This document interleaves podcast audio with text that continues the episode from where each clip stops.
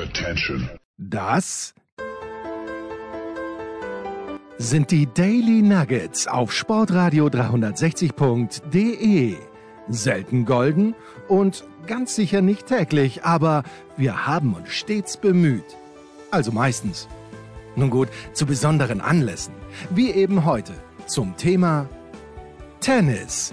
Die Daily Nuggets. Jetzt.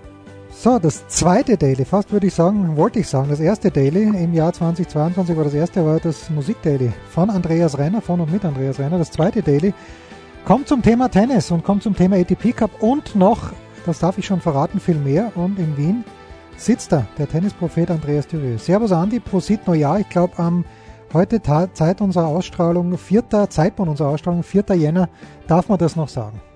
Ja, sicher darf man das noch sagen. Also ich hoffe, du hattest auch äh, rückblickend einen fantastischen Rutsch und unsere zwei Hörer auch. Hatte ich nicht, hatte ich nicht, wenn ich das sagen darf. Du bist, ja, du bist ja auch Hundebesitzer. Und ja. mir ist das damals nie aufgefallen, dass ich noch keinen Hund hatte, aber mein Hund hat ungelogen, also ich war in Kitzbühel über Silvester und um, um neun haben sie zum Schießen angefangen und um halb eins war er aus. Und dieser, der Hund, der Arme, hat dreieinhalb Stunden in Vollpanik neben mir gestanden, hat gehechelt weil er nicht gewusst hat, wo es herkommt. Aber das, das nur nebenbei.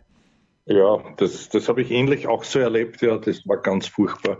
Also, also die, die Hunde haben es nicht leicht gehabt, aber es ging um deinen persönlichen Rutsch. Ich hoffe, du hast ihn nicht erstessen, weil, Nein. wie ich aus verlässlicher Quelle weiß, nicht nur über den Weltranglisten ersten Novak Djokovic, was ungleich interessanter wird in Kürze, aber was, wie ich weiß, haben sich dort einige Leute auch da stessen, wie man bei uns in Wien sagt, weil es natürlich glatt war, wie ich gehört habe. Ja, eh. Ja, eh. Und äh, viele unschöne Dinge passiert, aber seit dem 1. Januar, wie man in Deutschland sagt, seit dem 1. Jänner in Österreich wird gespielt beim ATP Cup. Äh, pardon, wir nehmen Montagabend auf, das heißt, wir haben drei Spieltage hinter uns. Andi, deine ersten Eindrücke, was hat er taugt, was hat er nicht so taugt? Naja, ähm, mir hat mir hat getaugt, also wahnsinnigster Herr Humbert, ja. Gegen der den Herrn, äh, na, Medvedev, den Herrn Medvedev, ja. Med, ja, danke, Medvedev. Jetzt hätte ich fast Metrevelli gesagt, weil ich unmittelbar vorher noch erstaunt war, dass ein Herr Metrevelli für Georgien spielt, wo es doch auch einen Metrevelli gab vor gut 35 Jahren schon bei Nastasis, Stan Smith und Co. Aber gut, das, das nur für die, für die älteren Semester. Ja, also das hat mir sehr, sehr imponiert. Das war, finde ich, auch das spielerische Highlight. Mein zweites stammt von heute, wo ich ja den Begriff eines früheren Chefs von mir in den Mund nehme. Ich bitte es nicht despektierlich zu verstehen, aber ich glaube, man kann das hier auch sagen. Also damals war von Michael Chunk die Rede als Turbozwerg und diesmal hat mich in dieser Hinsicht der Herr Schwarzmann überrascht gegen den Tsitsipas, den er natürlich auch überrascht hat. Also das war, finde ich, ein, ein absolutes Highlight, auch von der Spannung her. Und äh, ja, auch, auch äh, vom Mindset her, jetzt kann man sagen, gut, da geht es jetzt noch nicht wirklich um sehr, sehr viel, außer vielleicht um den Vorbereitungscharakter und so, aber es ist doch, lässt doch interessante Rückschlüsse zu für die Australian Open, die ja nicht mehr allzu lang hin sind. Jo, also für Tsitsipas, glaube ich, hat das Ganze wirklich nur, der weiß ja, dass er mit seinem Team nichts gewinnen kann. Für den geht's, obwohl sie das Doppel ja gewonnen haben, in, in der ersten Begegnung gegen Polen, trotzdem 2-1 verloren. Mhm aber ich glaube, für den Tsitsipas geht es darum zu sehen, äh, wie geht es dem Ellenbogen. Und drei Sätze gegen Schwarzmann. Naja, äh, es war, glaube ich, der erste Sieg von Schwarzmann auf Hartplatz gegen einen Top-20-Spieler, wenn ich es richtig auf dem Zettel habe. Also gut, gut vor Diego. Ich glaube, dem Stefanos wurscht wird es im Netz sein, aber er wird deswegen aber jetzt auch nicht so wahnsinnig schlecht geschlafen haben, solange der Ellbogen gut ist. Und äh, was mir natürlich äh, wo ich natürlich die meiste Aufmerksamkeit hin verwandt habe und ich weiß, die Deutschen haben heute in der Nacht, zum Zeitpunkt unserer Ausstellung, heute in der Nacht ihr zweites Spiel gehabt gegen die Amerikaner. Vielleicht ist schon wieder alles eitel Wonne. Aber das war doch der leicht irritierende Auftritt von Jan-Lennart Struff gegen Dan Evans. 1-6-2-6. Also Evans hat alles getroffen, was bei drei nicht auf dem Baum war, aber trotzdem. Dann spielt äh, Zverev solide. Ich würde nicht sagen überragend gegen Nori, aber Nori ist ein Spielertyp, der gegen Zverev nicht gewinnen kann, außer das wäre schlägt sich selber, was er aber nicht mehr macht in letzter Zeit. Und dann hat diese interessante Entscheidung, die, glaube ich, eher vom Zverev ausgegangen ist, dass er Doppel spielt anstelle von Pütz. Ja, und dann haben die Deutschen das Doppel verloren und in der Gruppe ist zwar alles möglich, aber das ist ein bisschen Arsch gelaufen für das deutsche Team von Michael Kohlmann und von Alexander Zverev. Das ist mir hängen geblieben so ein bisschen. Ich weiß nicht, ob ja, du, wie viel ja, du von den Deutschen gesehen hast. Naja, ich würde dann doch eher Arsch sagen, als gelernter Österreicher, ja. damit uns auch unsere deutschen Freunde verstehen. Aber äh, das habe ich auch nicht nachvollziehen können, es sei denn, es wäre der Herr Pütz verletzt gewesen oder so. Ich weiß nicht, ob der Zverev sich vordrängen wollte, das kann ich mir auch nicht vorstellen. Aber, also bei allem Respekt, großer Doppelstratege ist er keiner. Ja, das hat man, das hat man dann eben auch gesehen, weil ein paar Mal hat er ja der Wallis hinausgeschoben, wo sein Partner, der, der Herr Grawitz, der fantastisch gerackert hat nebenbei und dann ihn in eine gute Position brachte und dann, na, das, das war, das war mir alles nicht wirklich nachvollziehbar, aber gut, knapp also, verloren ist noch nicht allzu viel passiert. Jetzt wird's dann und und der, der, der Evans hat, hat überragend gespielt. Also auch dann auch dann im, im Doppel mhm. mit dem älteren Herrn Murray. Also das war ja wirklich fein. Ja, also es war natürlich so, wer es gesehen hat. Also nachdem Zverev gewonnen hat gegen Norrie, sind sie auf die Bank gegangen und äh, ist er zur Bank gegangen naturgemäß und hat gleich mit Tim Pütz gesprochen. Also ich glaube schon, dass dass da eine gewisse Absprache da war. Ähm, und dass, es, dass der Zverev dann gesagt hat, okay, ich fühle mich gut, ich habe jetzt nicht verausgabt, lass mich spielen. Es war natürlich dieser eine Rückhandwolle, ich glaube, auf den du ansprichst, äh, wo der Evans den Ball zuerst hinterm Rücken gespielt hat und den muss der Zverev natürlich reinmachen, da machen wir uns überhaupt nichts vor. Ähm, und aber auch Krawitz, also ich, ich habe es auf, äh, auf Sky gesehen und der Patrick Kühnen war dann schon ein bisschen kritisch mit Kevin Krawitz. Der Kevin hat an diesem Tag nicht seinen besten Tag gehabt. Also ich finde jetzt, also mit Ausnahme dieses Walles, äh, finde ich, dass das wäre eigentlich der bessere Mann war im deutschen Team. Aber ja, was so ist. 1 zu 2 verloren. Wie gesagt, heute Nacht wahrscheinlich, nein, sie haben auf jeden Fall gespielt gegen die Amerikaner. Ich glaube, sie werden gewonnen haben. Da lehne ich mich aus dem Fenster. Wenn nicht, dann, äh, ja, dann kann man es auch nicht mehr ändern. Aber deswegen, wir nehmen ja Montagabend auf. Was sagst du die Australier, die uns ja auch gefallen haben? Die Australier. Ja, also das, das hätte ich jetzt auch noch erwähnt. Danke, dass du mir es auflegst. Das ist natürlich Überraschenderweise sind die australischen Begegnungen wahrscheinlich die einzigen, wo ein bisschen eine Stimmung aufkommen wird, also vor Ort nämlich. Und da ist der andere Turbo-Zwerg, kann man nicht sagen, ist doch ein Kopf größer als der Herr Schwarzmann, glaube ich, aber, aber von der Spielanlage auch nicht unbedingt prädestiniert, dass er da, dass er da sich wirklich durchsetzt. Und ich finde, das hat er sehr gut gemacht, wenn du jetzt mir noch hilfst, gegen wen er schnell gespielt hat. Gegen Berettini hat er im äh, Einzel gespielt. Ja, und, ja. Berettini, das war's natürlich, Berettini, ja. Ja, weil da waren für mich schon die Italiener extrem zu favorisieren. Im Vorhinein, da sieht man aber dann wieder, was ein gutes Doppel ausmacht. Also so gesehen ist diese geraffte Form als ATP Cup schon gut. Ähm, dass ich dasselbe gesehen habe vor drei, vier Wochen als Davis Cup benannt. Und in Hallen ist man halt noch immer nicht angenehm als, als äh, langjähriger Tennis Freak und, und, und auch Fachmann, wie ich zu behaupten wage.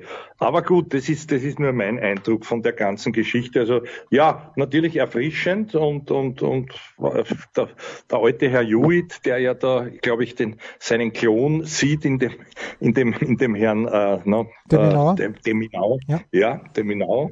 Äh, der hat dort auch wieder ein paar Mal seine Faust rausgelassen. Also wer das sehen möchte, ich persönlich hätte lieber den Rafter in solchen Positionen, weil er halt mir ungleich sympathischer schien, aber gut, das, das tut ja nichts zur Sache. Es ist ja auch über Sympathiewerte immer schwierig zu philosophieren, obwohl wir das heute noch tun werden, weil auch im Zusammenhang mit dem Training von Herrn Djokovic das thematisiert werden wird. Ja, das machen wir dann gleich.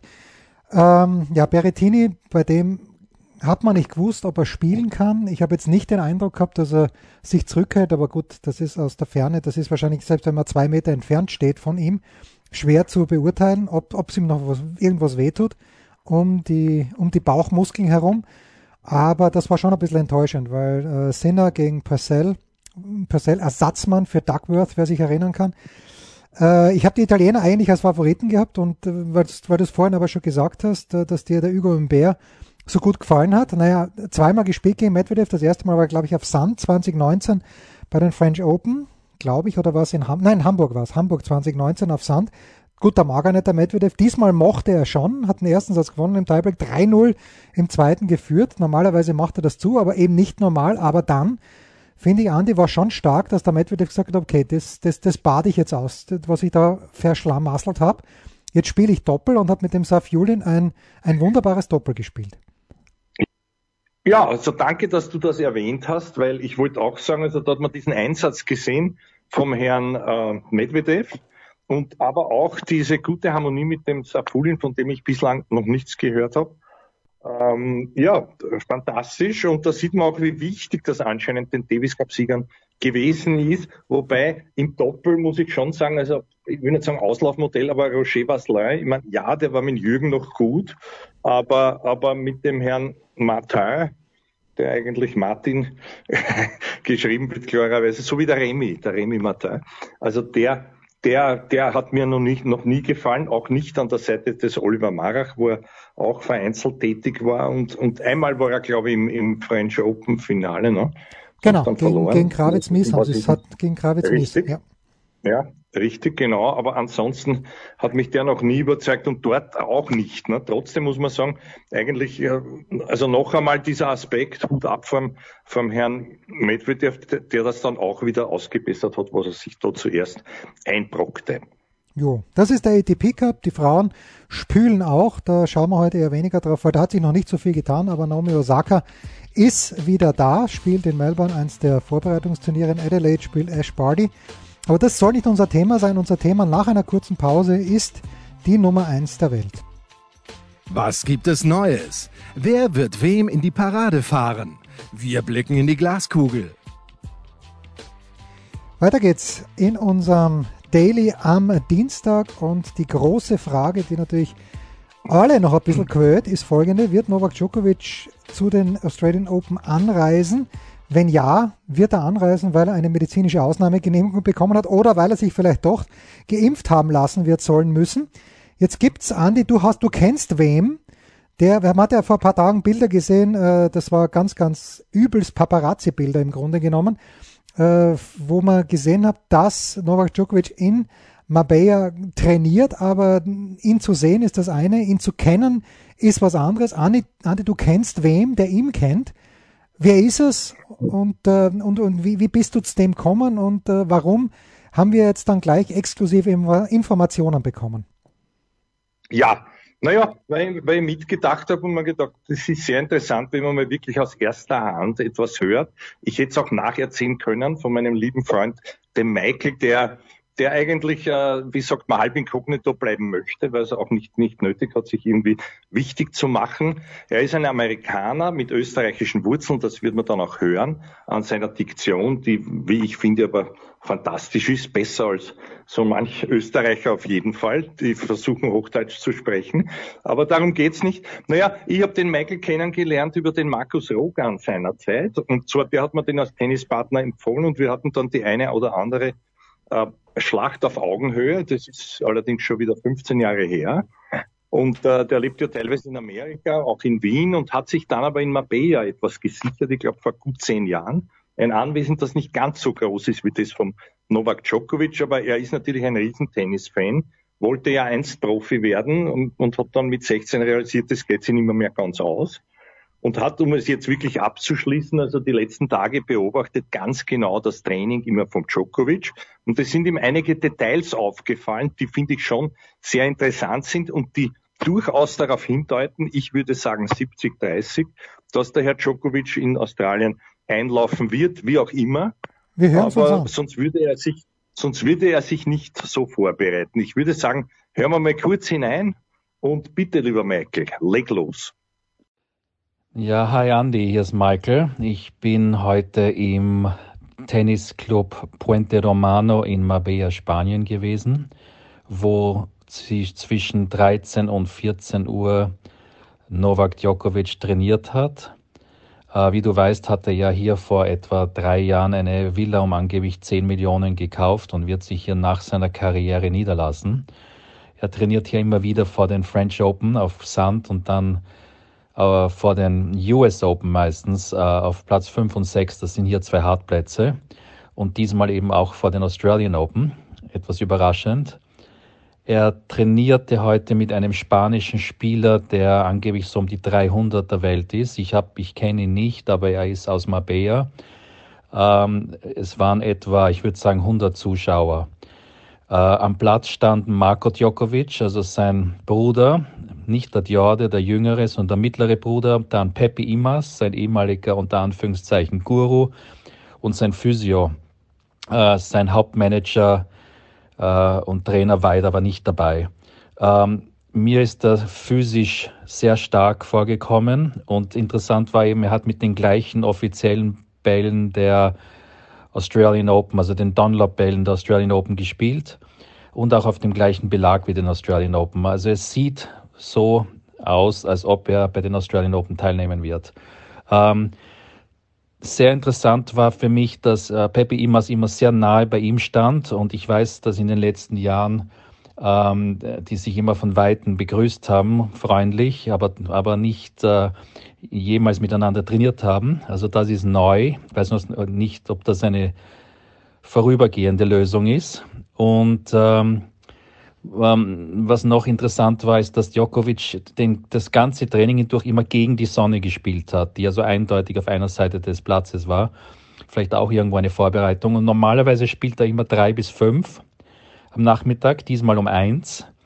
Also wärmer. Es war circa 20 Grad, wie gesagt. Und ähm, ja, am Ende gab es die vielen Bussis, weil eben Pepe immer am Platz ist. Der Guru glaubt ja, sein, sein Motto ist ja Amor y Paz, Liebe und Frieden. Und äh, wir dachten eigentlich, dass er vom Liebe und Frieden weniger wissen will, aber scheinbar ähm, ist diese Zusammenarbeit wieder aktuell. Ähm, das Gerücht ist eben, dass er doch die Australian Open spielen wird. Also wir werden sehen. Äh, er möchte sich auf jeden Fall noch nicht äußern.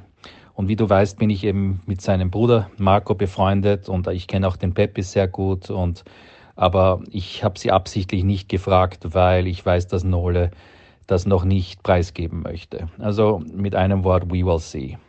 Ja, lieber Michael, das ist höchst interessant. Ich danke dir, aber bevor ich dich entlasse, habe ich natürlich noch zwei Fragen an mich. Die eine ist, wie steht es um dein Tennis? Ja? Die Insider wissen ja, du hast in einem Kurz-Tiebreak-Challenge, sogar Michaels Kappers vor Ort, der angeblich ein bisschen hartschert war, wie man bei uns in Wien sagt, besiegt. Also du bist nicht niemand. Gegen den großen Schweden hast du dich seinerzeit schwer getan und ich kann dir sagen, er, also ich, in dem Fall, äh, humpelt schon wieder über den Platz nach einer, nach einer Meniskus- und Kreuzband- und auch äh, Knorpelschadengeschichte. Aber das ist sozusagen wieder fit gespritzt worden. Also ich bin bereit, ich sage dir aber eines, wenn wir demnächst aufeinandertreffen, dann wird sicherlich auf dem langsamsten Sandplatz sein, den es dort gibt. Ich nehme an, den großen Stadioncourt, wo ja auch der Challenger, den unser gemeinsamer Freund Ronny Leitgeb veranstaltet hat, in Szene ging. Also wie schaut es aus um deine Form, lieber Freund? Ja, nein, äh, also ernsthaft, ich, ich wollte ja Tennisprofi werden, wie ich jung war. Ich habe dann mit 16 gemerkt, dass ich nicht in die Top 100 kommen werde. Aber seit ein paar Jahren, in etwas höherem Alter, spiele ich äh, etwa acht bis zehn Stunden die Woche mit Profis, teilweise aktiven Profis, die auf der Challenger Tour spielen, ähm, denen ich halt ein bisschen was zahle auch, dass sie mit mir spielen. Und der Ronny Leitgeb, wie du weißt, äh, bekannt vor allem als Ex-Trainer-Manager von Thomas Muster, hatte seinen 60. Geburtstag. Da habe ich gegen Michael Schappers Doppel gespielt, 7-6 gewonnen im Tiebreak. Ähm, allerdings, er hatte ein bisschen mit der Hüfte zu tun. Und äh, ja, also gegen dich habe ich natürlich keine Chance. Das ist, das ist mir schon klar. Naja, naja, du alter Understater. Also ich kann mich erinnern, wir sind in etwa Paare ausgestiegen. Zu Zeiten, als auch äh, Novak Djokovic, und das ist auch wieder interessant, äh, in Wien war und trainiert hat im Westside Tennis Club. Du erinnerst dich noch, unser beider Club auch gewesen, direkt hinter dem Rapid-Stadion gelegen. Und er ist dort erschienen, weil ein Freund von ihm, der Igor Butulja, übrigens Welthandballer des Jahres vor ein paar Jahren, eben auch ein großer Serbe, äh, seinem Sohn das Tennisspielen beigebracht hat. Und ich habe dabei vermöbelt den Igor selber, der natürlich ein Autodidakt war. Aber der Sohn hat damals mit dem Nole schupfen dürfen. Das war ein Gänsehauterlebnis für uns alle.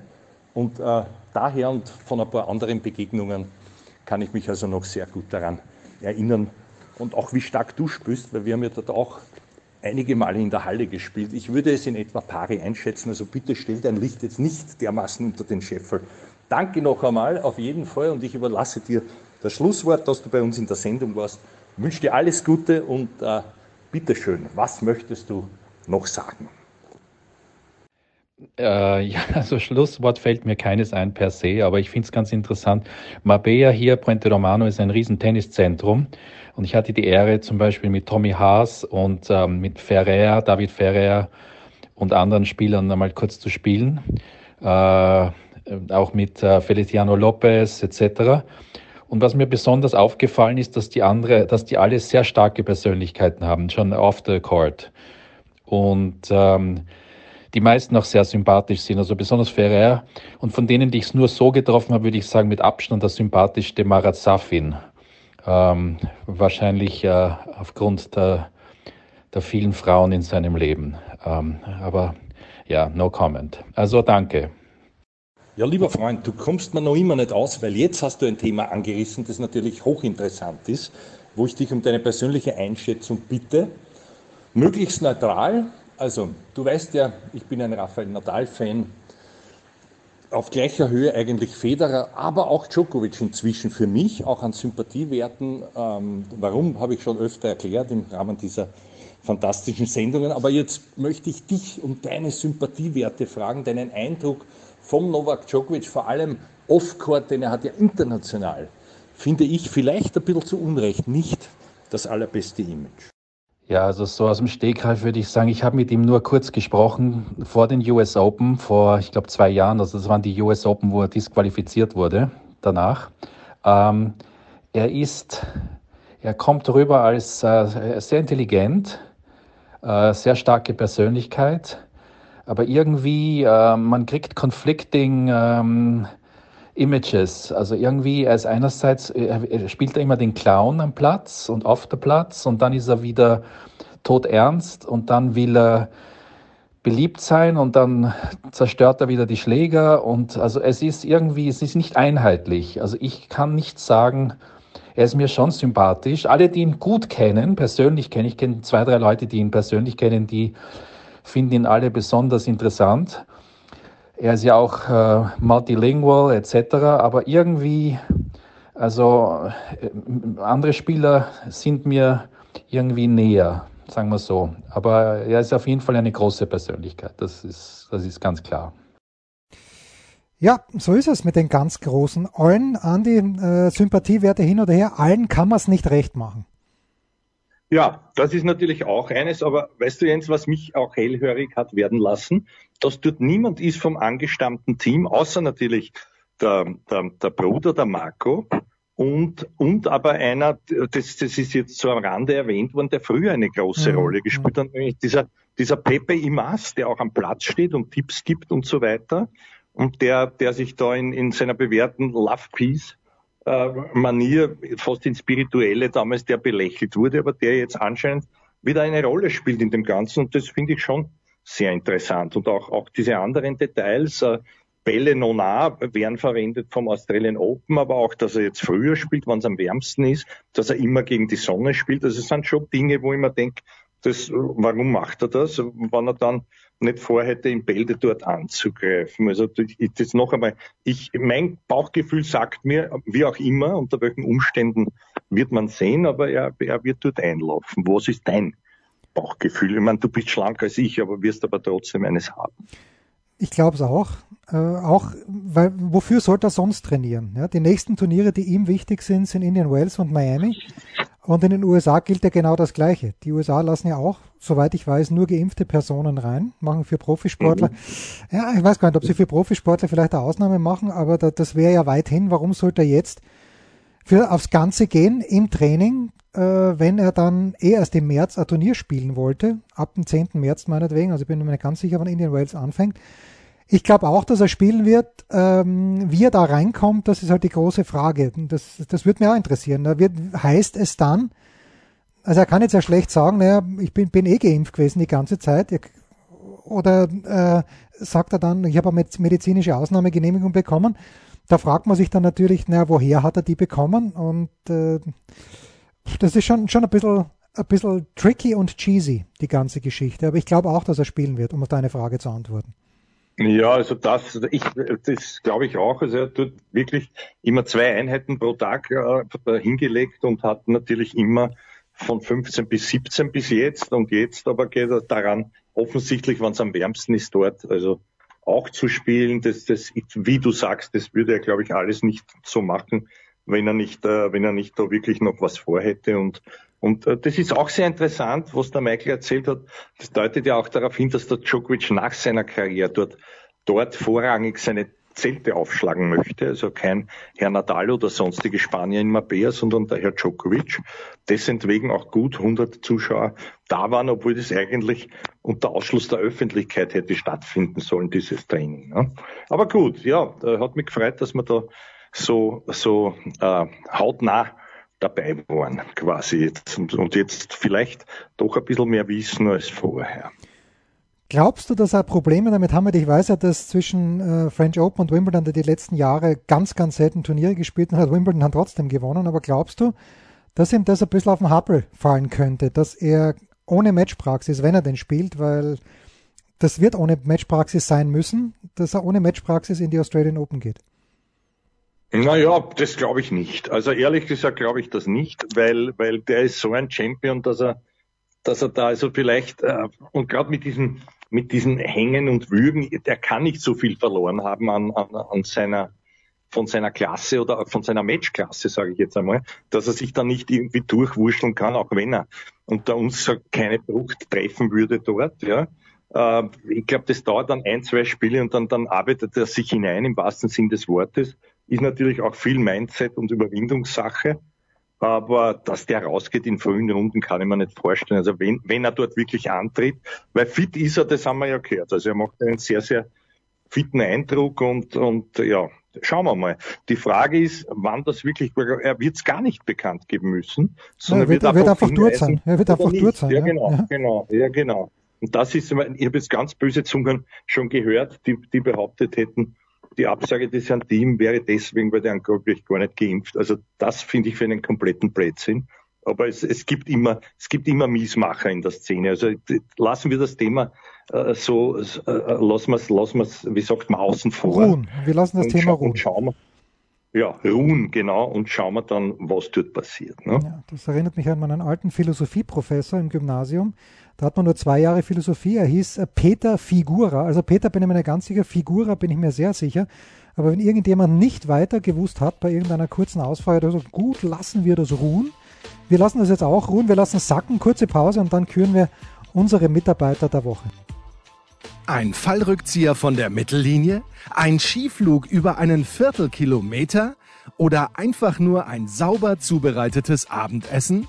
Unser Mitarbeiter, unsere Mitarbeiterin, unser Darling der Woche. Ja, so.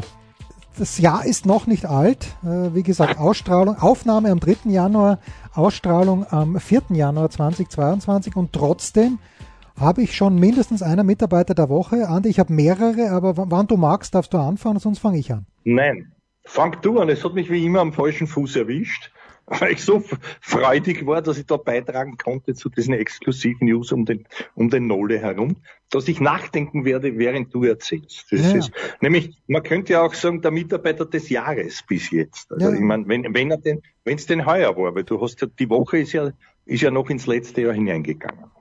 Ja, na, ich, ich bin, bin tatsächlich im heurigen Jahr und natürlich hätte sich die russische Nummer zwei angeboten, aber ich, ich, ich bleibe einfach auf diesem Bandwagon, auf den ich im letzten Jahr aufgesprungen bin. Und ich bleibe bei meinem Lieblingsdänen derzeit, bei Holger Vitos Notskov-Rüne, der beim Turnier in Ah, damit ist, ich glaube, es ist Adelaide. Adelaide. Adelaide. Adelaide. Ja, sich qualifiziert. Genau, die Quali geschafft und ich finde es natürlich ja, Wahnsinn. Eingefallen. Ja. Einen hast du mir schon weggenommen. Ja, ich ich finde es natürlich Wahnsinn. Also jetzt äh, äh, eine überstandene Qualifikation als solches. Ja, das haben viele geschafft. Oskar Otte hat es leider nicht geschafft, in der zweiten Runde verloren, nachdem er in der ersten den Juri Rodionov geschlagen hat. Aber bei Röhne, der spielt und spielt und spielt und spielt und wird wahrscheinlich immer besser und mir taugt das einfach. Ich finde es Wahnsinn, so viel wie der letztes Jahr gespielt hat, dass er bei so einem Turnier nicht im Hauptfeld steht, aber umso besser, dass er die Quali geschafft hat bei den Australian Open, ist er im Hauptfeld. Ich hoffe, er kommt jetzt in Adelaide recht weit. Äh, ist ein ganz interessantes Turnier. Und ähm, ja, der, der, der freut mich und deshalb mein Mitarbeiter der Woche.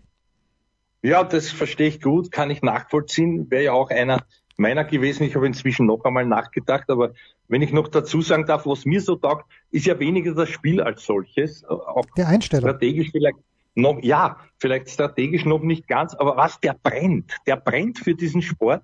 Und das siehst du, und das gefällt mir, wenn ein Junge das auch so ausstrahlt, ja, der ist dabei noch, noch devot, hat sich gefreut über diesen Satz gegen den Djokovic und auch, dass ihm der Tipps gegeben hat. Der lässt sich auch etwas sagen von Muratoglu und Co. Also der, der geht überall hin, wo er sich was holen kann für sich selber. Und, und das gefällt mir. Man, als Norweger ist ja nicht so leicht, nicht? Äh, von, von, von, von da oben, oder? Als Däne, oder bitte. Als Däne. Ah, als Däne. Aber, ja, aber auch, auch, auch, der Däne als solcher hat es nicht leichter. Na, der hat es vor allem mit Schweden nicht. Deswegen habe ich ihn jetzt zum Norweger gemacht. Ne? Weil, weil Schweden und Dänen, naja, das ist so wie, so wie Österreicher und Deutsche noch, noch ein bisschen verfeinert, habe ich gehört. Gut, aber jetzt, jetzt komme ich, also Rühne ist gut. Jetzt komme ich zu meinem, es ist naheliegenderweise dann doch der Herr Schwarzmann, weil weil äh, diese, diese zwei Auftritte mich gefreut haben. Irgendwie mag ich den auch. Ich meine, ich weiß, der hat natürlich sein Limit, das wird er selber auch wissen hat auch geschwächelt immer wieder. Ich sehe ihn trotzdem in Grand Slams Turniers Turnieren, Entschuldigung, maximal im Viertelfinale, weil er halt dann auch immer gegen Leute, die er eigentlich sozusagen wegmachen müsste, aber natürlich nicht wegmachen kann, so viel Substanz lassen muss, dass sich das nicht mehr ausgeht. Und dann trifft er auf an, der oft, oft war schon der Raffer dann eben über diese Langdistanz halt wirklich auch erst drüber ist. Und, und das sehe ich auch weiterhin so. Trotzdem trotzdem muss ich sagen, Hut ab. Also, dass er, ich, ich glaube nämlich, ich wollte da nicht widersprechen, aber ich glaube auch der Tsitsipas wollte das schon gewinnen und, und, und von Schonen habe ich da nichts gesehen bezüglich des Ellbogens. Also, äh, ja, lass mal so stehen. Also mein Mitarbeiter der Woche ist der Herr Schwarzmann und ansonsten will ich nicht weiter schwarz sehen. Ja. Also was mich noch interessiert ist von deinem Philosophieprofessor, wie war denn die Figur vom Herrn Figura? Nicht so, dass man sagt, er könnte direkt in die Australian Open einsteigen. Mhm, okay. Das war mir noch wichtig, weil sonst wäre die Sendung nicht lustig gewesen. Das waren die Daily Nuggets auf sportradio 360.de. Ihr wollt uns unterstützen? Prächtige Idee! Einfach eine Mail an steilpass at sportradio 360.de schicken und ihr bekommt alle Infos. Und versäumt nicht die Big Show. Jeden Donnerstag neu.